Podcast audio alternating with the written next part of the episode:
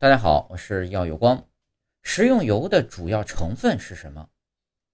食用油的主要成分呢是脂肪，也就是甘油三酯，为一分子甘油与三分子脂肪酸的酯化产物。特别是精炼后的食用植物油，其主要的营养成分呢就是甘油三酯。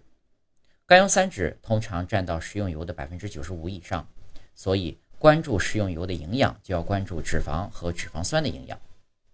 脂肪酸分为饱和脂肪酸和不饱和脂肪酸，不饱和脂肪酸呢又分为单不饱和脂肪酸和多不饱和脂肪酸。脂肪酸的种类很多，不同品种的食用油中脂肪酸的类型和含量是不一样的，不同的脂肪酸组成也就决定了不同品种的食用油其营养价值也不一样。